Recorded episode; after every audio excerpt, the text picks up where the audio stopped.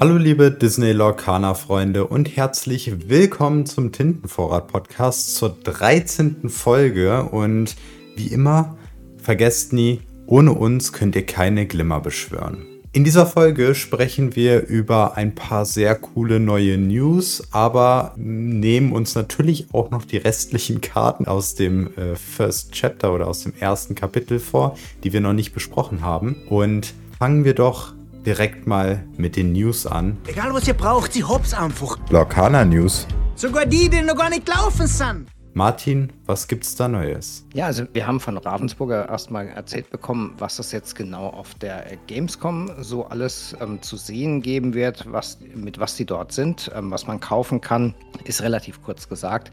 Man kann dort alle Kartenprodukte kaufen, sprich die Trove, das Geschenkset, ähm, einzelne Boosterpackungen oder auch ein ganzes Booster-Display mit 24 Päckchen drin. Alles zum normalen ja, zur normalen unverbindlichen Preisempfehlung. Und jeder darf auch maximal jedes Ding einmal mitnehmen. Starterdecks, auch jedes individuelle Starterdeck, maximal ein Stück davon. Ansonsten gibt es dort noch Spieletische. Dort kann man sich das Spiel einmal zeigen lassen für die, die es vielleicht noch nie gespielt haben oder es lernen wollen oder jemand mitbringen, der das noch nicht bisher mal ausprobieren konnte. Da gibt es dann mit Demo-Decks ähm, eine Einweisung. Ein Turnier wird es nicht geben, nicht so wie auf der Gen Con. Und als letztes Goodie gibt es natürlich noch die Promokarte und die bekommt man, wenn man entweder ein Foto mit der großen Mickey-Karte macht und das dann auf soziale Medien hochlädt, ähm, ein Demospiel spielt oder wenn man was kauft. Ich hoffe auch ähm, alle drei Sachen auf einmal, dann hat man zumindest schon mal drei, ist ja schon fast ein Playset. Genau, und zusätzlich dazu sollte man vielleicht auch nochmal erwähnen, was so die Preise angeht. Und ähm, soweit wir jetzt gehört haben, wird äh, Ravensburger die Produkte auch zum UVP anbieten. Also die Starterdecks einmal für 19,99, die Illuminierstrove für 54,99, das Geschenkset wird dann 29,99 kosten und die Booster Packs einzeln natürlich 5,99 und wenn man es hochrechnet, wie viel war es dann? 143,76. Genau. Auf den Cent genau. Genau. Da ist jetzt also kein Rabatt, den es dort gibt. Ähm, ist natürlich auch jetzt nicht üblich für Messen für neue Produkte.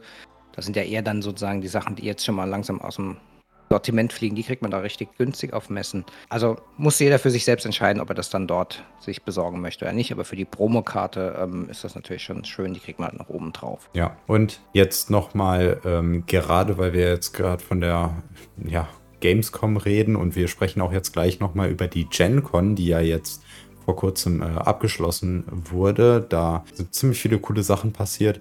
Äh, zum einen haben die da auch eine Promo bekommen. Also wir bekommen bei der Gamescom die Goofy Musketier Promo äh, mit dem ja, Gamescom 23 Logo unten drauf. Und auf der Gen Con haben die den Mickey Mouse äh, Musketier erhalten. Mhm. Auch unten mit der Gen Con 23 mit dem Logo unten drauf geprintet. Und wir als Lokana Dach Discord ähm, haben uns doch da was Cooles überlegt mit dem Lorcana HQ, das ist der größte englischsprachige Discord äh, für Lorcana. Was haben wir da auf die Beine gestellt, Martin? Ja, also die Idee ähm, dazu ist so entstanden, als mich ähm, von Forbidden Mountain, das ist ja auch ein YouTube-Kanal, der Scott angeschrieben hat, gemeint hat, hey, ähm, können wir nicht eine Karte ähm, tauschen, Mickey gegen Goofy? Dann kam mir relativ schnell die Idee, dass wir sagen, komm, lass uns doch irgendwie das gebündelt machen, dass wir einmal einen Satz Karten an Deutschland rüberschicken nach, in die Staaten und umgekehrt. Habe mit dem Medina, das ist der Gründer von dem ähm, Lorcaner HQ, gesprochen und jetzt haben wir das Ganze relativ schnell in ein paar Tagen eingetütet. Also jeder kann sich auf dem Discord jeweils eintragen, sagen, ich möchte ein, zwei, drei Karten tauschen und dann wird das gebündelt abgearbeitet. Wer sich zuerst einträgt, kommt auch als erstes dran. Wir wollen natürlich, dass möglichst viele Leute mindestens eine Promo haben, deswegen wird erstmal priorisiert. Jeder kann eine tauschen und wenn dann irgendwo auf einer Seite ein Kontingent mehr ist, dann kann auch derjenige, der sagt, er würde auch unter Umständen mehr tauschen wollen, wenn er sie bekommt, dann auch natürlich noch zwei oder drei oder vier Karten tauschen. Das müssen wir dann einfach matchen und genau, die Karten werden dann gebündelt zu mir geschickt und in Amerika zu Medina und dann tauschen wir die einmal aus, nachdem wir gesichtet haben, dass auch alle Karten in einem guten Zustand sind. Also das sollten nur Karten sein, die sozusagen wie frisch aus der Packung sind und nicht irgendwie schon Kratzer, Knicke oder ähnliches. Die werden dann direkt wieder ähm, zurückgeschickt an denjenigen, der uns das gegeben hat. Genau. Wie das dann genau abläuft, wir wollen das möglichst kostengünstig machen. Wahrscheinlich wird dann so für UPS-Paket kostet rüber 55 Dollar, ähm, vielleicht ein Euro pro Person als Versandkostenbeteiligung und natürlich das Rückporto, dass ich dann später die amerikanisch wieder zurückschicken kann. Aber das ist es dann so auch, dass man maximal 4, 5 Euro dann für den Tausch investieren muss. Ich glaube, das ist eine ganz schöne Sache. Und wie gesagt, jeder kann, keiner muss teilnehmen aber wir bieten das als Community euch allen an. Genau, und da du jetzt gerade auch über die Preise geredet hast, wenn man sich mal auf Ebay anschaut, für was diese, diese, diese Promos jetzt gerade die Mickey, weil die Goofy ist ja noch gar nicht an den Mann gegangen, weil die Gamescom ist ja noch. Und wenn man sich da die Preise anschaut, das ist ja, das sind horrende Preise, die man nicht für sowas zahlen möchte. Da haben wir uns natürlich gedacht, weil wir auch Spieler sind, weil wir auch Sammler sind, das muss anders gehen. Also Deswegen auch die Aktion und einmal noch mal kurz für euch, damit ihr ungefähr wisst, wie ihr denn euch eintragt. Ihr geht auf entweder den HQ-Server, auf den am englischsprachigen, oder ihr joint natürlich unserem, wenn ihr nicht schon drauf seid, äh, dem Lorcaner Dach Discord. Den Link findet ihr natürlich auch unten einmal in der Podcast-Beschreibung. Da werden wir das auf jeden Fall auch verlinken. Und da werdet ihr dann einmal ja, aufgefordert, eine Novizenrolle anzunehmen. Da müsst ihr halt im Prinzip den Regeln des Servers zustimmen. Und im Anschluss habt ihr dann Zugriff auf alle Kanäle, die wir für euch ausgesucht haben. Natürlich unter anderem unter Marktplatz habt ihr den Kanal Promo Tauschaktion und darunter findet ihr dann auch ein Formular, in das ihr euch registrieren könnt. Also bitte nicht auf den Server kommen und in den allgemeinen Chat schreiben, hey, ich habe drei Promos, die möchte ich gerne tauschen, sondern tragt euch in das Formular ein und dort könnt ihr ihr dann alle Angaben machen. Darüber wird das Ganze dann abgewickelt. Dort stehen auch alle Informationen nochmal geschrieben drin. Also da braucht ihr euch keine Sorgen machen, dass ihr hier irgendwas genau. verpasst. Ja, also es ist ein ganz normales Google-Formular, da tragt ihr das ein, dann kriege ich das gesammelt und kann dann jeden entsprechend auch einfach kontaktieren und direkt äh, draufklicken. Ich kann jetzt zum Beispiel hier sehen, ich habe das gestern gestartet und jetzt habe ich schon Anfragen für knapp 30 Tauschpartner. Wird super angenommen, äh, man kann auch noch einen kleinen Kommentar hingeben. Es ist klar, dass keiner jetzt genau weiß, wie viele Karten er hat. Es ist alles erstmal zur Planung und ich werde dann die Leute einzeln nochmal kontaktieren, wenn es dann wirklich soweit ist, ob sie eine Karte wirklich zur Verfügung haben oder halt nicht. Und dementsprechend passen wir das dann vom Kontingent her an. Genau. Und da wir jetzt natürlich nicht nur über die Gamescom, sondern auch über die GenCon gequatscht haben, die ist ja jetzt vorbei und da ist eine Menge cooles Zeug passiert. Also zum einen war das Set nicht vollständig, was wir kannten, bevor die GenCon äh, ja, abgelaufen ist. Das Na, zumindest so fast nicht vollständig. Also von den genau. Karten mit den Funktionen war es vollständig, aber über die 204 raus gab es dann noch 205 bis 216 von der Kartennummerierung von 204. Klingt erstmal ein bisschen komisch, das ist aber durchaus üblich in Kartenspielen, dass so Sonder Karten dann eine Nummerierung außerhalb der eigentlichen Anzahl der Spielkarten bekommt. Und diese zwölf Karten, das sind jetzt wirklich die sogenannten Enchanted-Karten und die sind richtig schön. Warum ja. sind die eigentlich so schön? Wow, das ist ein Dingelhopper. Und was ist das da? Altart, also alternative Kunst auf den Karten. Bedeutet, das Bild ist anders, die Karte ist ein bisschen erweitert, der Effektblock unten ist ein bisschen durchsichtiger, das heißt, man kann das Artwork da durchsehen. Dementsprechend ist das Artwork auch größer. Man könnte schon fast sagen, es ist eine Vollart, aber es ist noch nicht ganz. Dafür müsste die Effektbox komplett verschwinden. Aber das sind jetzt Alternative Art Karten und die sehen unglaublich schön aus, weil auch jede dieser zwölf Karten ein spezielles Artwork bekommen hat. Hm, von, und, und das sind natürlich jetzt auch Karten, die es zwar vorher schon gab, aber wirklich in einem Aussehen, das, äh, das muss man gesehen haben. Und die Karten findet ihr auch mittlerweile überall im Internet.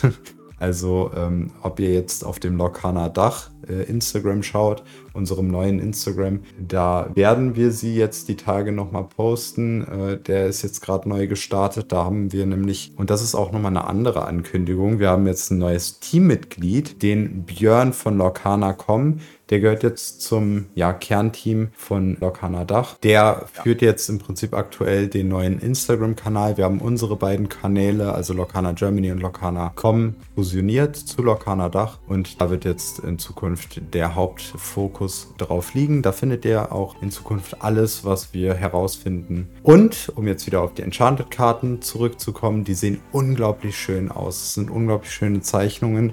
Ja, also es die sind wirklich klasse. Zusätzlich haben sie noch ein ähm, besonderes Foiling bekommen. Das ist von der Art her genauso wie das Foiling von den D23-Karten mit diesen ich sag mal, blitzartigen Querstreifen, die dann noch so mit einem Holofoil, also in so einem Regenbogenfarben da reingearbeitet sind. Total schön. Falls ihr mal einen Vergleich sehen wollt, habe ich einmal auf YouTube die Cruella ähm, gezeigt von dem normalen Foiling, Cold Foil aus dem Set gegenüber den D23, damit man mal so einen Eindruck hat, wie so ein D23 Foiling aussieht. Gibt auch, glaube ich, von den jetzt Enchanted-Karten dann auch ein paar Videos im Netz. Kurz noch, weil wir heute ein bisschen auf die Tube drücken müssen. Ähm, die zwölf Charaktere, die wir dort gesehen haben, ist der Genie on the Job, also die sechs ähm, Tinten Genie, der sieben Tinten Mickey in Smaragd, die Tinkerbell Giant Fairy, alle drei sind tolle Karten. Dann der Simba, der große, den man ähm, schon relativ früh kannte, Return King für sieben Tinten. Die Belle, die wir letztes Mal ja als letztes besprochen haben, die bis zu fünf Lore zum Questen haben kann. Und dann die Aurora, auch in Saphir, Dreaming Guardian, also für fünf Tinten mit dem Schutzzauber für die anderen Charaktere. Genau, also wir haben den Simba, die Aurora, dann haben wir noch den Aladdin, der äh, Heroic Outlaw und den Mickey Mouse Wayward Sorcerer. Das sind alles Karten, also Mickey, Aladdin, Aurora und Simba sind Starterdeck-Karten. Das ist die ja, Hauptkarte stimmt. der Starterdecks, ähm, die auch im Prinzip mit da drin sind, nur halt eben in Alternate Art. Und wir haben aber natürlich nicht alle, oder was heißt natürlich, ich hätte es mir natürlich gewünscht, dass wir jede Starterdeck-Hauptkarte auch als Alternate Art sehen. Aber wir haben tatsächlich nur die vier Stück gesehen von den sechs, die es gibt. Also Vajana oder auch Cruella haben es leider nicht geschafft. äh, weiß ich nicht wieso, aber da haben die sich sicherlich was dabei gedacht. Und zusätzlich haben wir noch gesehen Elsa Spirit of Winter. Unglaublich schöne Karte. Karte. Ja. Äh, Artwork schön und die Funktion ist auch äh, total klasse. Also es ist eine echt starke Kontrollkarte. Genau, dann haben wir noch den Stitch Carefree Surfer in Alternate Art. Wir haben den Hades, König des Olymps in Alternate Art. Und zu guter Letzt haben wir noch Maui, ähm, ja, der Held von allen als Alternate Art. Ja, also schaut sie euch mal an, lohnt sich. Ähm, werden wahrscheinlich auch die Karten sein, die am wertvollsten dann in den Sets sind, weil wir wissen noch nicht genau, wie selten die sind, aber so ungefähr eine pro drei bis vier Displays kann man so etwa jetzt abschätzen, wird es wahrscheinlich geben. Also man munkelt so ein bis zwei pro Case. Also ein Case sind ähm, vier Displays, A24 Boostern. Sind halt schon super selten. Aber man, zum Spielen braucht man sie nicht, ähm, haben keine einzigartigen Effekte, sehen halt einfach nur schöner aus. Genau, richtig. Das sind halt Karten, die man auch billiger bekommen kann. Auch, was ich auch sehr cool finde, es sind nicht unbedingt legendäre Karten, die jetzt hier zu Alternate Arts gemacht wurden, sondern halt auch durchaus mal so eine Rare das sind Rare, Super Rare und Legendary relativ gleich verteilt. Ich glaube jeweils vier, wenn ich genau. das so genau. recht überblicke. Also dementsprechend, ihr könnt da auf jeden Fall auch eine billigere Variante von den Karten finden und das ist dann auch ausreichend, um das zu spielen. Wollt ihr natürlich die Karte sammeln, weil ihr sie unglaublich schön findet oder weil ihr ja ein Master-Set haben wollt oder weil ihr einfach die Karte haben wollt, dann ist es einfach die freie Entscheidung, das auch zu machen. Bricht aber keinen Zacken ab, der sie nicht hat und dementsprechend, das finde ich eigentlich ganz gut gemacht. Ansonsten auf der GenCon wurden dann auch die offiziellen Spielformate vorgestellt, derer drei Stück. Einmal das, was wir schon kennen, das Lorcana Constructed, also Man baut sich ein Deck aus Minimum 60 Karten, zwei verschiedene Tinten dürfen da maximal verwendet werden und jede Karte viermal als Obergrenze. Das kannten wir und es wurden noch die sogenannten Sealed und Draft-Formate als Regeln uns jetzt an die Hand gegeben. Das Sealed ist, das heißt, jeder bekommt verschlossene Booster Packs, sechs Stück und kann sich daraus ein Deck A40 Karten zusammenbauen. Etwas speziell für Lorcaner, man hat keine Farbenbeschränkung. Ja. Das heißt, man kann ein sogenanntes Rainbow-Deck spielen, alle sechs Farben. Ähm, da man ja auch keine Länder braucht, wie bei anderen Sachen oder Energiekarten, ist das auch relativ einfach, weil man hat ja einfach den Tintenvorrat. Ist ganz clever gelöst. Damit umgeht man so ein bisschen, dass ähm, vielleicht die Verteilung von verschiedenen Farben ungünstig ist, dass man gar nicht 40 Karten zusammenstellen kann. Hab's noch nicht gespielt, mal schauen, wie das so ist. Klingt auf jeden Fall spannend. Und so wurde ja auch das Finale auf der GenCon dann ausgefochten. Genau, richtig. Und da gab es ja auch nochmal einen, dann einen Gewinner, der sich das dann Seed geholt hat. Also es gab für die Top 8 schon mal eine Playmat, was sehr cool war. Ähm, eine spezielle Playmat, die bisher noch gar nicht rausgekommen ist, jetzt in, auf anderen Events oder so. Die hat dann im Prinzip äh, ein paar äh, Charaktere so als abgeschnittene Porträts drauf. Das sieht sehr, sehr cool aus. Ja, das waren die D23 auch wieder, so wie man das auch schon mal so ähnlich gesehen hatte. Genau. Und äh, Martin, vielleicht bist du da ein bisschen mehr informiert. Wer hat denn eigentlich jetzt das Turnier gewonnen? Ja, ich habe es gelesen. Ähm, war jetzt niemand aus der engeren Lorcaner Community, sondern ein Kartenspiel-Profi. Ich müsste jetzt lügen, wenn ich mich noch an den Namen erinnere. Ähm, während wir über das Draft-Format ähm, sprechen, suche ich das mal schnell raus nebenbei. Genau. Also wie gesagt, das war jetzt keiner der üblichen Verdächtigen, die man so, wenn man Twitter und so weiter näher verfolgt, kennen würde, aber... Wobei auch schon ein paar davon in den Top 8 waren, ne? Also so ein Cabled war zum Beispiel in den Top 8. Ich habe tatsächlich die Turnierergebnisse nicht gesehen, deswegen aber ja, wir haben jetzt auf jeden Fall schon mal einen Anhaltspunkt, wie wir zum einen Sealed, aber auch Draft spielen. Das ist schon mal sehr, sehr gut. Wir bauen uns dann im Prinzip ein 40-Karten-Deck aus, glaub, beim Draft müssten es vier Booster sein. Richtig, vier Booster für jede Person. Und beim Draft ist es dann nicht so, dass man einfach seine Karten, die man hat, behält, sondern man, jeder macht sein erstes Päckchen auf, guckt da rein, darf sich eine Karte geben und gibt dann zu dem nächsten, zu seiner Rechten, den Stoß der verbleibenden Karten weiter und so wird dann nach und nach dieses Booster Pack ähm, verteilt und das macht man halt dann entsprechend mehrere Male, viermal und da man da sich ein bisschen mehr zusammensuchen kann, was man möchte, ist natürlich auch der Kartenpool dann entsprechend kleiner, also um 24 Karten geringer. Das heißt, man hat maximal 48 Karten, darf dann da acht davon, die nicht so prall waren, weglassen und mit den 40 verbleibenden spielen. Das finde ich immer sehr, sehr spannend beim Draft. Ihr wisst halt, bevor ihr das erste Booster aufgemacht habt oder sogar während des ersten Boosters noch gar nicht, in welche Richtung es gehen wird. Also bin ich sehr gespannt, wie sich das spielen lässt. Das ist mal ein Format gewesen, was ich sehr geliebt habe in anderen Kartenspielen. Und ich bin mir ziemlich sicher, dass es bei Lorcana auch genauso sein wird. Ein kleiner Punkt noch. Ich finde, dass das relativ einsteigerfreundlich ist, weil so bei Draft, bei Magic, das kenne ich ja jetzt nun mal nur, ähm, fand ich es immer schwierig, welche Farbe nehme ich dann. Dann hat man auf einmal nicht genug Karten von einer Farbe bekommen, musste dann noch irgendeine Karte aus einer anderen Farbe beimischen, die man eigentlich gar nicht richtig spielen kann. Und hier ist es eher so, man muss sich auf eine Grundstrategie, bin ich eher ein Agro, also ein schnelles Deck, was schnell seine Lore-Punkte einsammelt, oder bin ich eher ein langsames Deck, was Kontrolle spielt, nur ein, ja, so ein bisschen einschießen aber hat dadurch, dass man jetzt nicht von den Farben limitiert ist, ähm, eine extrem große Freiheit, das Deck zu bauen. Das finde ich ziemlich spannend und macht es für viele Einsteiger, glaube ich, sehr, sehr viel leichter und den Frustrationsfaktor hält das ziemlich weit unten. Ja, und ich muss dazu auch sagen, wer ein bisschen mehr Herausforderung will, der kann ja in seinem Local Game Store, wenn er genug Leute findet, die da mitmachen wollen, auch einfach neue Regeln dazu dichten. Dann können, kann man Absolut. sagen, ähm, ja, okay, im normalen Draft hat man zwar Zugriff auf alle Farben, wenn man, äh, wenn man draftet, aber wir wollen ein bisschen mehr Herausforderung. Wir bauen uns Decks aus, hm, weiß ich nicht, drei, drei. Farben. Aber dafür äh, entscheiden wir uns dafür, die doppelte Anzahl Booster zu nehmen oder vielleicht zwei Booster mehr. Also das kann man natürlich alles selber entscheiden. Wie gesagt, Community-Formate sind sowieso das, was am besten geht. Das sieht man auch am, äh, an Magic ganz, ganz deutlich mit dem Commander-Format, das wir schon mal angesprochen haben. Genau, und das sind jetzt die zwei Formate. Und woran mich das Ganze erinnert, und jetzt will ich mal ein bisschen von der GenCon weg, das ist vor, vor ein paar Tagen vom lieben Hunter and Friends Brettspiele. Das wiederhole ich lieber.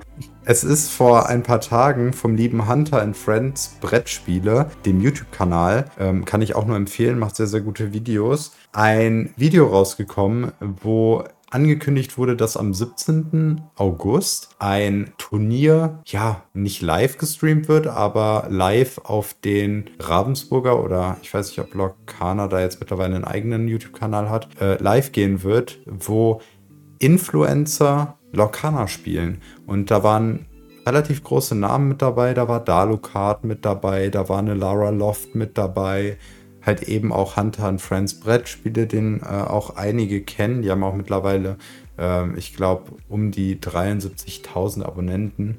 Ähm, mhm. Also doch relativ groß, äh, große Influencer wurden da eingeladen und die durften da ein Turnier spielen. Und was da alles passiert ist, wie gespielt wurde und äh, wie die Leute abgeschnitten haben, werden wir dann am 17.08. erfahren, wenn Ravensburger das Ganze veröffentlicht. Und da bin ich sehr, sehr gespannt. Ja, das wird auf jeden Fall spannend. War zwar ein bisschen schade, dass wir da nicht mitspielen konnten, aber wir sind dann doch noch ein bisschen zu klein dafür. Ähm, durchaus verständlich. Aber bin ich auch mal gespannt, ob die jetzt ähm, vielleicht dann mal einen Draft machen oder ob die ganz anders gespielt haben. Es gab da ja jetzt schon diverse Formate, weil auf der GenCon gab es ja auch dieses Starter-Turnier, wo dann jeder einfach sein Starter-Deck genommen hatte und durfte von dem Booster, der dabei war, diesen zwölf Karten, beliebig viele Karten einfach noch reinschmeißen, beziehungsweise musste auf 60 Karten kommen, konnte zwölf andere rauswerfen.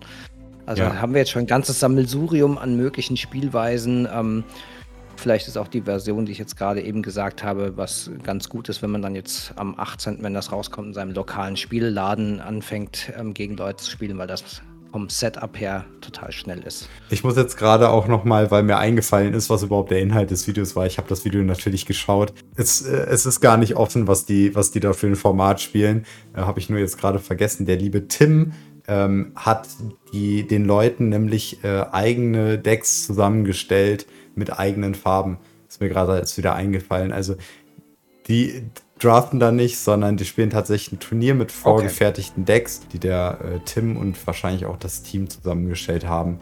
Hm, und der liebe Hunter hat, glaube ich, an der Stelle ein grün-gelbes Deck, wenn ich mich nicht täusche. Also ähm, Saphir Bernstein, genau sehr agro, meinte er auch im Video. Und ähm, genau, also das wollte ich nochmal da an der Stelle sagen. Ja, ähm, und um jetzt nicht lange rumzufackeln, wir haben jetzt eigentlich alles Wichtige angesprochen, also die Gamescom, die Promos mit der Tauschaktion und der GenCon, die Enchanted Rarity, die auf der GenCon veröffentlicht wurde, die offiziellen Formate und die ähm, Erratas. Haben wir die auch schon angesprochen? Nein, die Erratas haben wir noch gar nicht ah. angesprochen. Das ist nämlich jetzt auch was Neues, was wir ähm, so ein bisschen äh, zufällig ähm, erfahren haben, weil auch wieder der Tim von Ravensburger so einen kleinen Hint dargelassen hat. Wow, das ist ein Dingelhopper. Und was ist das da? Ein Erratum ist eine Regeländerung der Karte, aufgrund eines missverständlichen oder nicht korrekt formulierten Kartentextes. Häufig bei Übersetzungen haben wir auch schon bei den D23-Karten gesehen, dass dann spezifische ähm, Funktionen nochmal konkretisiert wurden, beziehungsweise dann bei der Maleficent war das dann, ähm, wurde von Opposing, also gegnerischen Charakter, auf einen Charakter geändert. Und so gibt es auch im Deutschen fünf Karten, die falsch oder missverständlich formuliert waren, beziehungsweise bei einer war dann auch die Künstlerin nicht richtig abgedruckt und im Französischen gibt es sechs so Fehler und die kann man jetzt in der App dann auch finden. Zuletzt, als man geguckt hat, hat man per Suchfunktion, wenn man Errata eingegeben hat, nur zwei davon gefunden. Das ist alles noch Work in Progress, deswegen, bis das dann 100% korrekt funktioniert. Ah, es funktioniert jetzt, ich habe es eben ausprobiert. Jetzt findet man alle fünf und die fünf Karten sind Cruella de Vil Miserable wie immer, die Bratpfanne, das meistbeirrende Spiel, Stitch sorgloser Surfer und Ariel spektakuläre Sängerin. Genau, um da jetzt noch ein bisschen Klarheit zu äh, verschaffen. Bei allen Karten wurde der Effekttext äh, geändert, außer bei dem Stitch, da wurden die Lore angepasst, also die Legenden, für die er questen kann. Ähm, die wurden angepasst, weil es da einen Druckfehler gab oder einen Abbildungsfehler in der App. Der Reveal der Karte selber war richtig. Jetzt wurde es in der App nochmal ähm, aktualisiert. Und bei der Ariel wurde im Prinzip, wie der Martin eben schon meinte, die Künstlerin geupdatet. Das ist nämlich die Alice Pisoni, die die äh, Karte gezeichnet hat und nicht der Michael Cookie Nevia Domi. Ich hoffe, er ist mir nicht sauer, wenn ich es falsch ausspreche. Ähm, ich lese den Namen tatsächlich gerade zum ersten Mal. Aber ja. Genau, der stand bisher immer nur als Cookie auf den englischen Karten, deswegen hat man das auch nicht so den Namen bisher parat. Genau. Wird demnächst passieren. Genau, und an der Stelle will ich auch noch mal kurz sagen, wir haben auch Visitenkarten. Die haben wir schon bei uns in der Gegend überall ausgelegt, zumindest in Stores und Läden, die wir so in der Nähe haben. Und wenn ihr irgendwie Interesse habt, bei euch im Laden sowohl die Tintenvorrat-Visitenkarte als auch auf der anderen Seite gedruckt den Discord abgebildet bei euch auslegen wollt oder bei dem Laden eures Vertrauens, könnt ihr das sehr gerne machen. Ihr könnt uns unter tintenvorrat.gmail.com einmal erreichen. Ihr könnt uns eben über diesen Lokana Dach Instagram-Kanal erreichen. Schreibt uns einfach an. Wir schicken euch ein paar Sachen zu und ihr könnt die Sachen dann gerne, wenn ihr Lust drauf habt, bei euch verteilen. Würde uns als Community natürlich komplett weiterbringen, denn äh, so werden auch andere Leute, die vielleicht noch keine Spielpartner gefunden haben oder noch keine Community, auch darauf aufmerksam und können uns joinen. Genau, und wir werden auch in Zukunft weiter so Aktionen wie so eine Promotausch-Aktion sicherlich äh, weitermachen. Da wird uns immer wieder mal was einfallen. Also es profitiert am Schluss jeder davon. Wir verdienen daran kein Geld. Wir machen das für euch und deswegen wäre es total toll, wenn ihr uns dabei helft, ihr hört uns zu, das ist eh schon äh, Lohn genug, aber so ist dann für alle, wie Raphael das schon richtig sagte, ähm, ein Vorteil dran, weil man sich schneller findet, ähm, lokal spielen kann, vielleicht auch Anschluss findet an eine Turniergruppe oder, oder, oder. Also wir wollen da Community aufbauen mit euch zusammen und ihr seid herzlich willkommen und wir schicken euch die Sachen gerne zu. Aber auch ihr als Stores seid herzlich willkommen und da würde ich auch nochmal anmerken, weil Martin das gerade angesprochen hat und weil ich auch zu dem Thema schon angefragt wurde. Wir sind unabhängig. Der Discord ist unabhängig, der Podcast ist unabhängig. Wir haben keinen großen Geldgeber hinter uns. Das bedeutet zum einen natürlich, wir müssen die Sachen ja in unserer Freizeit machen und wir müssen natürlich gucken, dass wir immer alles aktuell halten, aber natürlich auch eben unser eigenes Leben führen, ohne da irgendwie äh, groß Abstriche zu machen. Aber das bedeutet natürlich im Umkehrschluss auch, dass wir von niemandem abhängig sind und die Sache komplett community-basiert aufbauen können. Wir können uns das Beste einfach rausholen für euch und für uns als Community, ohne dass ihr uns irgendjemand im Hintergrund sagt, ja, das lohnt sich aber nicht, das wollen wir so nicht, bla bla bla. Das nochmal, damit ihr Bescheid wisst, was eigentlich hinter diesem Lokana Dachding überhaupt steckt. Genau. Also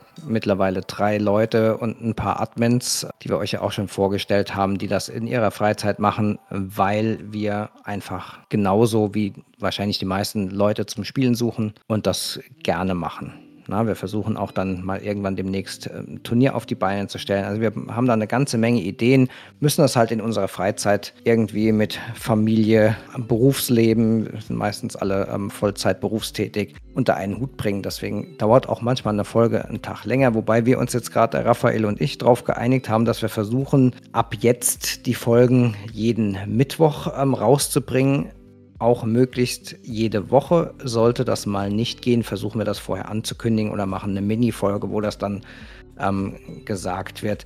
Also da wird jetzt auch ein bisschen mehr Konstanz reinbekommen. Wir haben jetzt uns da so langsam eingespielt. Äh, es muss sich halt alles finden. Wir machen das sozusagen on the fly, lernen wir das und hoffen, dass das für euch so okay ist. Deswegen ist auch manchmal der, Ton ein bisschen suboptimal, weil ich hier im Haus mal hier, mal dort aufnehme und dann Hals ein bisschen. Aber mein Gott, wir sind halt ambitionierte Amateure, würde ich mal sagen. Genau, also in letzter Zeit ist halt auch eben viel passiert. Ich bin umgezogen. Für mich war es jetzt auch nicht unbedingt leicht, da immer irgendwie die Sachen aktuell alle zu halten. Deswegen haben wir jetzt auch zum Beispiel das Team erweitert, einfach um solche Sachen auch gar nicht bemerkbar für euch zu machen äh, in Zukunft, was der Insta Instagram oder auch generell Social Media Präsenz angeht. Und Martin, wie er schon gerade meinte, zieht immer mal wieder um in seinem Haus von Raum zu Raum und deswegen. Aber mittlerweile haben wir schon einen eigentlich, eigentlich schon einen ziemlich guten Plan aufgestellt, wie es in Zukunft laufen soll. Also bleibt auf jeden Fall gespannt. Empfehlt unseren Podcast weiter, wenn er euch gefällt. Und jetzt kommen wir einfach mal zu den Karten, würde ich sagen, um das Thema auch genau. mal weiterzubringen. Was haben wir denn da? Ja, als erstes haben wir dann, wo wir aufgehört haben, die Mutter Gothel, die selbstsüchtige Strippenzieherin, eine Smaragdkarte, drei Stärke, sechs Willenskraft, zwei ähm, Legendenpunkte, kostet sechs Tinten, ist tintbar und hat noch einen äh, zusätzlichen Effekt, der da heißt, mach kein Drama, bleib beim Mama. Solange dieser Charakter erschöpft ist, können gegnerische Charaktere nicht erkunden relativ starker Effekt eigentlich, aber sie ist ja dadurch, dass sie dann erschöpft ist, auch angreifbar. Deswegen, boah, es verhindert einige Charaktere einen Zug lang zu erkunden, aber ob wirklich diese Karte das dann wert ist, ist ja schon relativ teuer, oder? Was denkst du? Also ich denke, die Karte wird wenn sie gespielt wird, eher Richtung späteres, ja, Richtung Late Game gespielt. Und an sich ist sie gar nicht mal so schlecht, weil du sie dann im Prinzip spielst, wenn der Gegner praktisch schon kurz vorm Vollenden seiner Legendensuche ist. Also wenn er kurz vor den 20 ist und dann ist es doch eigentlich schon ganz sinnvoll, da einen Charakter, vielleicht sogar einen drei Legenden-Charakter oder vielleicht sogar eine Belle die der Gegner auf dem Feld hat, oder ein BLT-Mickey. Da einmal zu blockieren, kann schon extrem stark sein. Und ein Zug, wie wir in Lorcana gelernt haben, kann schon sehr, sehr viel bedeuten. Ja, mit Bodyguard-Charakteren kann das natürlich dann in Zusammenhang wirklich ganz entscheidend sein, wenn man dann das vielleicht sogar eine zweite Runde noch schafft, sie auf dem Feld zu halten.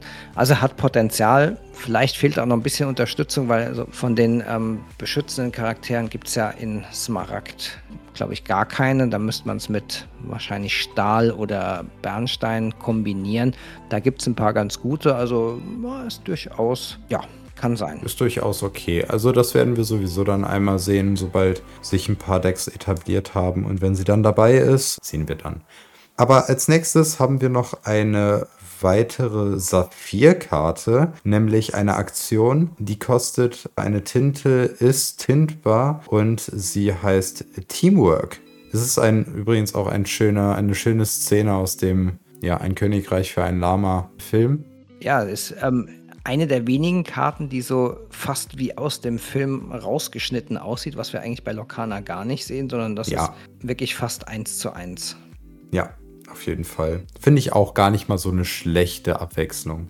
Ja, und äh, die Fähigkeit dieser Karte besagt, ein Charakter deiner Wahl erhält in diesem Zug Unterstützen. Und unterstützen, wie wir uns erinnern, heißt folgendes. Jedes Mal, wenn der Charakter erkundet, darfst du seine Angriff oder seine Stärke in diesem Zug zur Stärke eines anderen Charakters deiner Wahl addieren. Das kann schon auch, also zumindest das Schlagwort unterstützen kann sehr, sehr stark werden, wie wir bei Maximus gesehen haben. Als separate Aktion Weiß ich nicht. Also ist wieder eine Bedingung drin, äh, dass man zwei Charaktere auf dem Feld hat und die Situation muss auch sehr passen. Dass jetzt der Gegner einen unglaublich starken oder einen unglaublich willenskräftigen Charakter auf dem Feld hat. Das muss alles stimmen. Andererseits ist die Karte nicht besonders teuer. Sie kostet halt eben eine Tinte und man kann sie im Notfall auch noch in den Tintenvorrat packen. Also ja, gegen bestimmte Decks kann das doch sehr sinnvoll sein, aber ich glaube, dieser Kartenslot, den sie dann einnehmen würde, kann man doch dann ganz gut anders nutzen. Was denkst du? Ja, also ich denke, ähm, vor allem da wir das Zepter von Arendelle auch haben, was auch nur eine Tinte kostet, tintbar ist und dieselbe Fähigkeit als Erschöpfen-Funktion hat, ist die Aktionskarte, wenn es jetzt nicht eine Synergie mit Aktionen gibt, die einem unheimlichen Vorteil bringt, eigentlich ähm, völlig unbrauchbar. Weil das Zepter ist einfach so viele Male besser. Ich wüsste nicht, warum man dann die Aktionskarte nimmt, wenn man nicht eine Aktionssynergie hat. Ja. Punkt. Genau. Nächste Karte. Ja, nächste Karte. Da haben wir die Jasmin, Königin von Agrabah. Und das finde ich ganz spannend. Also ich gehe jetzt erstmal kurz auf die Eigenschaften an. Sie hat die Eigenschaften Flutgestalt, Hen Heldin, Prinzessin und Königin. Ähm, diese Kombi aus Prinzessin und Königin haben wir bisher auch noch nicht gesehen, glaube ich. Ähm, auf einer Karte zumindest. Und es kann vielleicht was, was ganz Gutes für die Zukunft bedeuten, dieser Karte. Die Karte kostet 5 Tinten, ist tintbar und hat eine Stärke von 2 und eine Willenskraft von 5 was auch an sich ganz gut ist und kann für zwei Legenden erkunden gehen. Darüber hinaus hat sie das Schlagwort Gestaltwandel 3. Bedeutet, man kann sie auf einen anderen Jasmin-Charakter drauflegen für drei Tinten. Darf dementsprechend die Karte halt auch etwas früher spielen. Oder halt eben etwas günstiger. Ah, wobei, also kurz zur Flutgestalt. Wir haben bisher nur die drei Tinten Jasmin. Würdest du da die oben drauf spielen? Würde man eigentlich nicht machen. Also ja. gibt, außer der Heileffekt ist jetzt unheimlich wichtig für den nächsten Zug, dass man seine ganzen anderen Charaktere heilen möchte. Aber da fehlt mir für meinen Geschmack noch eine bisschen günstigere Jasmin mit ein oder zwei Tinten als Kosten, um diesen Effekt besonders wichtig zu machen. Klar, man kann dann direkt die Fähigkeit ähm, aktivieren, wenn man das als Flutgestalt auf eine andere Jasmin drauf spielt, aber es kostet halt eine extra Karte und daher wird man das wahrscheinlich nicht machen. Deswegen finde ich die Jasmin, so schön die Karte ist und so interessant der Effekt ist, bisher relativ schwach. Ja, aber lass uns doch erstmal den Leuten erzählen, was sie für einen Effekt hat. Nämlich Stimmt. der Effekt heißt Fürsorge und der besagt, wenn du diesen Charakter ausspielst und jedes Mal, wenn er erkundet, darfst du bis zu zwei Schaden von jedem deiner Charakter entfernen. Ich finde das doch extrem stark. Ja, vor allem in Saphir, wo die Charaktere häufig ja viel Willenskraft haben und nicht so mhm. viel Stärke, kann man dann mit dem ähm, Gestaltwandel zusammen ja bis zu vier Schaden von jedem anderen seiner Charaktere runternehmen. Wenn das klappt, ist super stark, ist aber meiner Meinung nach sehr situativ und somit in der Gesamtstärke nicht ausreichend. Weil man diesen Moment hat, wo man dann irgendwie fünf Charaktere, die alle vier Schaden haben, auf dem Feld liegen hat. Das hat man ja fast nie. Ich glaube noch nicht richtig an die Karte. Auch wenn du dein Prinzessin-Deck damit füllen möchtest. Aber Ich muss sagen, ich finde die Karte doch relativ stark. Also nicht nur ist sie, finde ich, nicht situativ. Also klar, der Effekt macht erst Sinn, wenn da Schadensmarker auf den anderen Karten drauf sind. Aber das hindert die Karte sonst an nicht viel. Also die Saphir-Decks sind ja auch mehr darauf bedacht, dass man dann so sagt, okay, ich spiele diese Karten. Mein Hauptziel ist es, gar nicht groß damit irgendwie äh, anzugreifen, sondern damit zu questen. Und wenn du jetzt einen Gegner hast, der deine Charakter dann angreift und diese nicht direkt sterben, dann hast du, sage ich jetzt mal, Möglichkeiten, dann mit der Jasmin diese Charakter im Nachhinein auch noch zu heilen. Und selbst wenn es dir nur bringt, einmal mehr mit den Questen zu gehen, das kann schon viel ausmachen. Das ist echt. Also wir schauen mal, wie sich die Karte durchsetzt und ja, aber halten wir uns gar nicht so lange auf, denn die nächste Karte haut eigentlich fast alles weg, oder? Also zumindest ist es eine von meinen äh, Favorite-Karten. Wunderschönes Artwork. Das ist der Dr. Facilier, Agent Provocateur, wenn man das jetzt französisch alles dann ausspricht. Ähm, ist auch eine Flutgestalt in Amethyst, kostet sieben, kann man nicht in den Tintenvorrat legen 4-5 als Stärke und Willenskraft. Drei Legendenpunkte. Ist jetzt erstmal nicht so auf den ersten Moment so, was einem vom Hocker reißt. Hat natürlich die ähm, Gestaltwandel 5, weil er kostet 7. Kann man zum Beispiel auf einen 2 Tinten oder 3 Tinten Dr. Facilier spielen. Das ist ziemlich gut. Und dann ist aber seine äh, Fähigkeit, die wirklich ähm, zumindest mich, als ich sie im Starterdeck, weil da ist sie auch einmal drin, ähm, gespielt habe, richtig von den Socken gehauen hat, weil das ist unheimlich mächtig und das ist im Schattenreich. Jedes Mal, wenn einer deiner anderen Charaktere durch eine Herausforderung verbannt wird, also egal ob man selbst herausfordert oder der Gegner, darfst du jene Karte zurück auf deine Hand nehmen. Und das mhm. ist mal richtig mächtig. Zumal ich ja ein Board mit vielen kleinen Charakteren haben kann, oder jetzt mal zwei, drei, vier, und spiele dann in meinem Zug den Dr. Facilier auf und mache dann lauter Herausforderungen. Der Gegner verliert seine Karten, ich kriege sie auf die Hand zurück, kann sie nächste Runde wieder ausspielen, kann gleichbedeutend mit zwei, drei, vielleicht auch mehr Karten Card Draw sein. Und wenn der Gegner nichts gegen diese Karte unternehmen kann, mit, einem, mit einer Aktionskarte oder einer Elsa oder was auch immer, dann ist das eine wirkliche Karte, die einem den Sieg bringen kann. Und in den Starterdecks war die super stark. Auf jeden Fall. Ich finde die Karte auch extrem stark und ich habe die ähm, einmal mit äh, Saphir zusammengespielt. Und gerade dann, wenn du so auf Lore, also auf Legendensuche drauf gehst, Du gehst auf Legendensuche, der Gegner entfernt deine, deine Charaktere vom Spielfeld und du kriegst sie einfach wieder auf die Hand und kannst dann im nächsten Zug schon wieder dein Board aufbauen. Und wir wissen ja, wie stark Handkarten sein können. Also einfach nur das allein das, die Karten auf der Hand zu haben, kann ja einen enormen Vorteil beschaffen, gerade bei kleineren Charakteren im, im, im Late Game gegenüber des Gegners. Also das ist, das ist unglaublich. Und ähm, wenn du dann auch noch so auf eine Taktik wie eine Bell hinspielst, dass du am Ende dann einmal kurz, ähm, selbst wenn du die Karten, die Charaktere, die dir der Dr. Facilia dann auf die Hand gibt, nicht in den, äh, nicht ausspielst, sondern in den Tintenvorrat legst, das kann dann, du, du, du hast die Karte dann quasi zweimal genutzt. Du hast, du hast damit schon vielleicht erkundet, dann legst du dir auch noch einen Tintenvorrat, pushst also deinen Plan, die Bell ähm, am Ende auszuspielen oder sie zu aktivieren. Und dann kannst du auf, auf einen Satz, nachdem du so viel erkundet hast und die Charaktere wieder in Tin fortgelegt hast, kannst du dann in einem, in einem Satz deine Bell aktivieren und dann, dann war es das.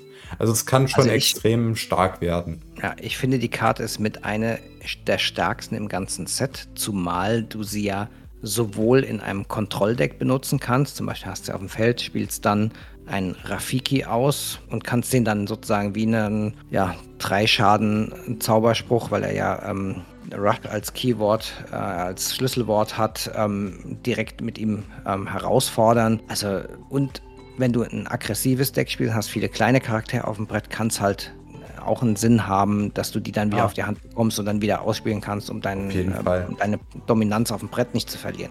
Also das ist eine sehr vielseitige Karte. Ich stelle mir da auch so krasse Kombis mit dem Stitch Rockstar vor. Also ja. wenn du beide auf dem Feld hast, Du spielst deine ganzen Einer-Charaktere, darfst nachziehen, kannst noch mehr spielen. Äh, Im Late-Game, wenn du dann sowieso eine Menge Lore hast, dann werden die zerstört vom Gegner, weil er muss die da loswerden. Das, wenn du Stitch Rockstar auf dem Feld hast und Einser-Charaktere im Umlauf, dann muss der die loswerden, damit du nicht danach, äh, danach mit den Legenden suchen kannst. Und die dann auf die Hand zu bekommen, die dann nochmal auszuspielen und noch mehr Karten zu ziehen, das kann echt extrem stark werden. Die nächste Karte, die wir haben, ist eine Cinderella äh, in Bernstein. Das ist die Cinderella behutsam und freundlich. Sie hat äh, Kosten von vier Tinten, ist tintbar, hat eine Stärke von zwei und eine Willenskraft von fünf, wie wir bei den Prinzessinnen aktuell eigentlich ziemlich oft sehen. Also dieses, diese 2-5-Kombi ist schon ziemlich präsent. Und ähm, sie kann für zwei Legenden ja, erkunden gehen. Sie ist ja ein Kosten-4-Charakter, bedeutet, sie dürfte eigentlich nur Lieder singen, die vier oder weniger kosten. Aber sie hat das Schlagwort Singen 5, bedeutet, sie kann auch äh, Lieder für 5 singen. Das ist tatsächlich auch relativ neu, weil bisher haben wir die Singen-Charakter nur mit einem, einem Kostengewinn von 2 gesehen. Und das ist jetzt nur ein Kostengewinn von 1. Also andere Charaktere hatten dann äh, Kosten 3, zum Beispiel der Sebastian. Und äh, dann durfte der aber einen Song für 5 singen. Oder nee, das war die Ariel, ne? Die 3 ja, gekostet hat Ariel, und 5 singen durfte. Genau, also immer so ein Zweierrung. Aber das ist auch sinnvoll, weil dass sie halt nicht zu stark ist mit dem Singen-Schlagwort. Denn ihre Fähigkeit ist auch ganz gut. Und da sehen wir auch wieder ein Pattern, sage ich jetzt mal, äh, bei, den, bei den Prinzessinnen, dass sie sehr viel Schaden äh, heilen, denn sie hat die Fähigkeit ein wundervoller Traum. Dafür kann man sie ähm, erschöpfen und man darf dann bis zu drei Schaden von einer Prinzessin seiner Wahl entfernen. Da ist jetzt Raphael aber mal wieder glücklich. Ja. Eine Prinzessin-Synergie. Also mich holt die Karte tatsächlich weder vom Artwork noch sonst wie besonders ab. Das ob jetzt Singer 5 oder 6 macht keinen Unterschied. Es gibt bisher keinen Song, der für sechs Tinten auszuspielen wäre. Ich weiß nicht, also finde die nicht so prall. Aber wird mhm. sicherlich, wenn die Prinzessin mal irgendwann gut werden, vielleicht eine Karte sein, die man spielt. Ja, durchaus. Wer aber sehr, sehr stark werden kann, ist die nächste Karte. Stellen uns den doch mal vor. Ja, das ist der verrückte Hutmacher. Er hat, ähm, ist aus Smaragd geschmiedet, hat fünf Tinten als Kosten, kann man in den Tintenvorrat legen, zwei, vier und drei Legendenpunkte und hat als Fähigkeit die T-Party. T-Party, ja. Ich habe jetzt ja, das T-Party vor mir. Wenn immer dieser Charakter ähm, herausgefordert wird, kannst du eine Karte ziehen.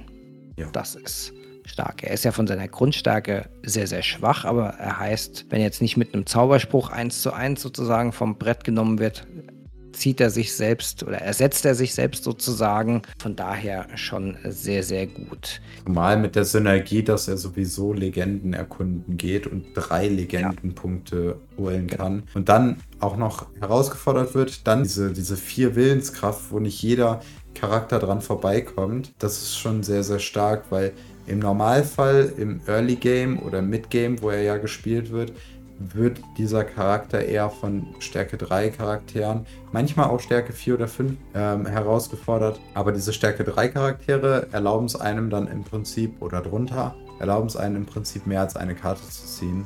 Und man hat sogar drei Legenden erkundet. Ja, ist so ein bisschen eine Win-More-Karte, weil man muss schon eine relativ starke Brettdominanz haben. Man darf also nicht im Hintertreffen sein, weil dann ist er schlecht, wenn man damit auf einmal ähm, herausfordern muss, sondern das Deck, das diesen Charakter spielt, wird ihn als wahrscheinlich eine der höchsten Karten spielen und ist so ein, wie es mittlerweile ja heißt, Lore Hunter Deck, also dass man möglichst schnell so viele Legendenpunkte wie möglich einsammelt und nicht ähm, auf den Gegner so arg reagiert, sondern als Agro-Deck eher darauf ähm, baut, dass der Gegner die Karten von einem selbst vom Brett nimmt. Und da in so einem Deck ist er extrem stark. In einem Kontrolldeck wäre er sicherlich sehr, sehr viel am Platz. Ja, auf jeden Fall. Ja, als nächstes haben wir noch eine Aktion, nämlich Nimm von den Reichen. Kostet 5 Tinte, ist nicht oder ist untintbar und hat die Fähigkeit, also ist eine Smaragdkarte und hat die Fähigkeit, jedes Mal, wenn einer deiner Charaktere in diesem Zug erkundet, verlieren alle gegnerischen Mitspielenden je eine Legende. Das ähm, ist auch ist, ist eher weniger situativ, wobei man da auch sagen kann, mh, hm, das kann man immer aktivieren. Ne? Also ist doch aber relativ teuer für das, was sie einem gibt,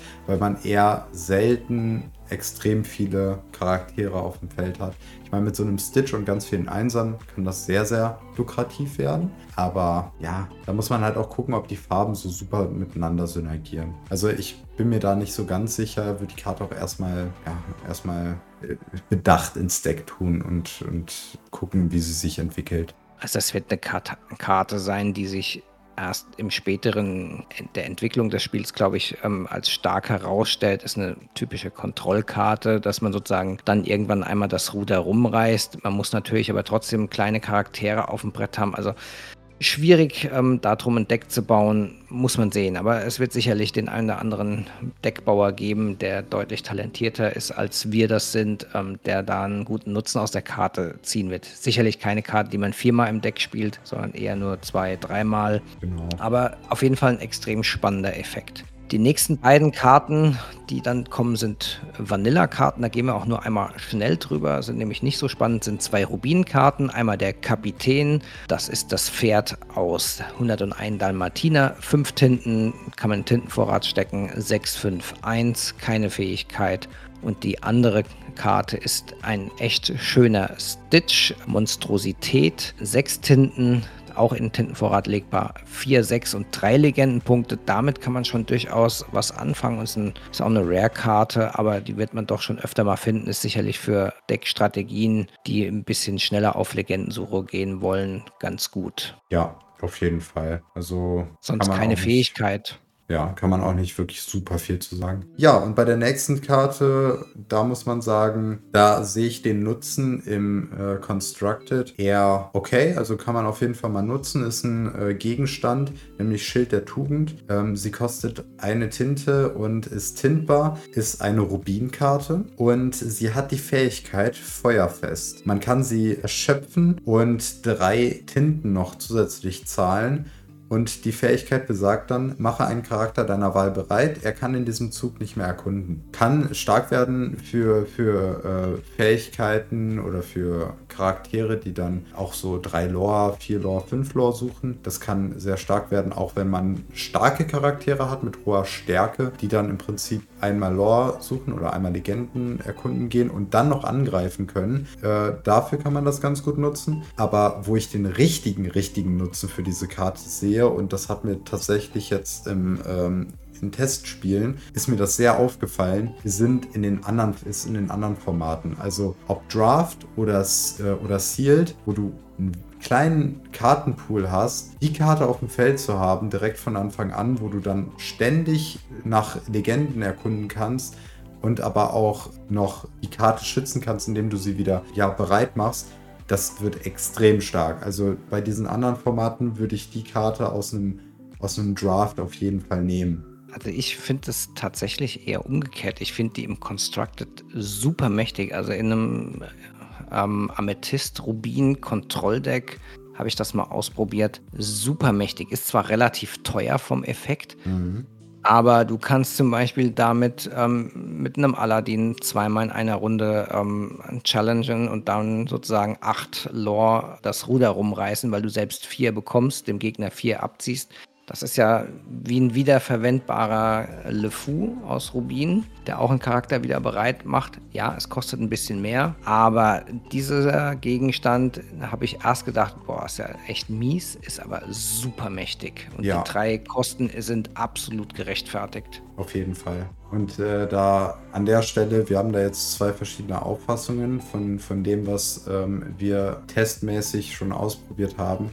Aber ich glaube, im Großen und Ganzen ist es eine sehr starke Karte, gerade von den Kosten, was sie kostet, dass sie auch tintbar ist. Also müssen wir mal gucken, wie sich das entwickelt. Aber ich kann mir vorstellen, gerade mit in, dem, in den äh, anderen Formaten, wo du auch andere Farben spielen kannst, die ganz andere äh, Legenden erreichen können, wie jetzt zum Beispiel eine Rubin-Karte, äh, dann kann das schon extrem stark werden. Wobei du natürlich auch den BLT noch mit in Rubin hast. Wir schauen mal, wir schauen mal. Was ich jetzt gerade für eine Synergie auch sehe, ist die Karte zusammen mit der Vajana. Weil, und noch ein paar Prinzessinnen. Weil wenn du jetzt ja. die Vajana mit der erkundest, kannst du alle Prinzessinnen wieder bereit machen und kannst dann mit der Karte die Vajana wieder bereit machen. Also du bist unangreifbar an der Stelle und äh, du kannst deine Vajana dann, und das war jetzt das große Problem an der Vajana, du, du bist dann mit zwei Erkunden gegangen und hast alle deine Prinzessinnen bereit gemacht, aber ja. die Vajana war dann angreifbar. Du, die ist dann vom Feld einfach gegangen im nächsten Zug mit hoher Wahrscheinlichkeit,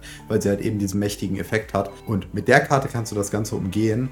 Wir müssen halt nur gucken, ich weiß jetzt gerade aus dem Kopf nicht, wie viele äh, Prinzessinnen-Synergien du in Rubin hast. Aber. Nicht so richtig viele. Aber gib dem Raphael eine Karte und er findet garantiert eine Prinzessin. oh ja. Ja, aber was haben wir denn als nächstes? Das gerade weil wir von Vajana sprechen, ähm, ja, ihre Großmutter. Ja, die Großmutter, die ist eigentlich, ähm, finde ich, mit einer der besten Ramp-Karten, auch wenn sie Raphael immer in den Tintenvorrat wirft. ähm, zwei Tinten kann man in den Tintenvorrat auch werfen. 1-1, relativ schwach, hat auch nur einen Legendenpunkt, aber hat die Fähigkeit, dass wenn sie selbst verbannt wird, und das ist egal ob durch einen Schadenszauber oder in einer Herausforderung, dann geht sie in den Tintenvorrat natürlich rumgedreht ja. und ähm, dann erschöpft. Also ich finde das sehr gut, ist ein bisschen verzögerte ähm, Rampenkarte, aber man kann halt ein bisschen was mit ihr anfangen und im Zweifelsfall im Gegensatz zu den anderen sie auch in den Tintenvorrat werfen. Also ich muss an der Stelle sagen, da bin ich anderer Meinung. Also ich finde sie zu schwach, als dass ihr Effekt, diese, ja, die Stärke, die sie hat, weil am Ende willst du, wenn du sie ja schon ausspielen kannst, statt sie direkt in den Tintenvorrat zu legen, ja wenigstens was damit anfangen und diese 1-1 es ist mir doch ein bisschen zu schwach. Gerade am Anfang, wo du versuchen musst, Kontrolle über das Board zu bekommen und der Gegner dann im Prinzip, äh, sage ich jetzt mal schon, mit einem Stitch vielleicht kommt, mit einem zweiten Zug, dann mit, weiß ich nicht, irgendeiner anderen 2-3-Karte äh, oder so, kommst du mit 1 nicht wirklich weit und sie wird dann im Tintenvorrat oh. landen. Also, ja klar, aber du willst ja auch nur so ein bisschen Verzögerungstaktik spielen, um dann irgendwann mit deiner Bell innerhalb von zwei, drei Runden das Spiel klar zu machen. Also von daher ja, aber da gibt's kann sie doch den Gegner dazu locken, dass man, dass er, dass er herausgefordert wird. Also ich finde sie relativ gut. Sie ist nicht übermächtig, aber sie ist flexibel einsetzbar, sagen wir mal so. Ja. Und die Flexibilität kostet halt ein bisschen an Stärke im Gegensatz zu jetzt One Jump Ahead oder dem Mickey Detektiv. Ja. ja, genau das ist halt das Ding. Wir haben noch den Mickey Detektiv und da muss ich sagen, du verlierst bei der Grammatala verlierst zwei Willenskraft und sie wird selber in den Tintenvorrat gelegt, wobei du halt eben beim Detektiv Mickey war nicht, äh, also er ist zwar untintbar im Vergleich, aber dafür hast du halt eben zwei Willenskraft mehr und du legst eine andere Karte äh, in den Tintenvorrat zusätzlich. Das heißt, du hast trotzdem noch einen Buddy auf dem Feld und der ist stärker vom, von der Willenskraft her. Das, ja. das, ist halt so eine Sache, da muss man seine Taktik abwägen und da muss man gucken, was einem da ins Deck besser passt. Aber genau. dann haben wir noch als nächstes wieder eine Vanilla-Karte, da gehen wir auch ganz kurz nochmal drüber. Das ist ein Saphir Mufasa, der sechs Tinten kostet und tintbar ist, hat eine Stärke von 4 und eine Willenskraft von 6, kann aber für drei Legenden erkunden und da finde ich, ist die Karte doch gut. Also jetzt nicht super gut, aber sie ist gut. Kann man machen. Das ist ja genau das gleiche wie der Stitch, nur in Saphir. Genau. Den wir vorher hatten. Ja, ist solide, aber wenn man, glaube ich, mehr seltenere Karten dann irgendwann findet, wird der irgendwann aus dem Deck rausfliegen. Ja, klar. Weil er halt keine Fähigkeit hat. Auf jeden Fall. Ja, Leute, unser Plan ist tatsächlich gar nicht so gut aufgegangen. Es sind einfach wirklich extrem viele Karten. Wir arbeiten uns aber jetzt durch. Die Folgen werden jetzt äh, planungsmäßig zumindest äh, regelmäßig mittwochs kommen. Das heißt, wir werden da jetzt die Folgen auf jeden Fall mal durch die Karten durchforsten. Ähm, vielleicht machen wir auch noch mal eine Sonderfolge oder so, wo wir das dann einmal komplett durchsprechen die restlichen ja. Karten und das laden wir dann an einem Samstag hoch.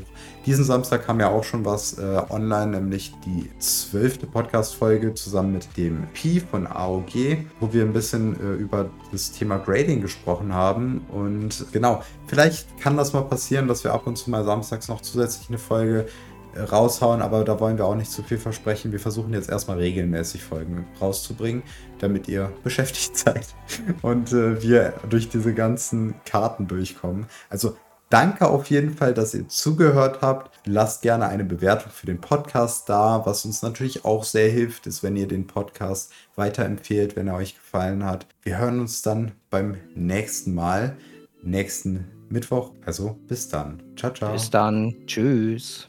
Dann vielen Dank fürs Zuhören. Tintenvorrat ist ein inoffizieller Fernpodcast für Disney Lorcaner und steht nicht im Zusammenhang mit der Walt Disney Company. Bis zum nächsten Mal. Macht's gut, Freunde.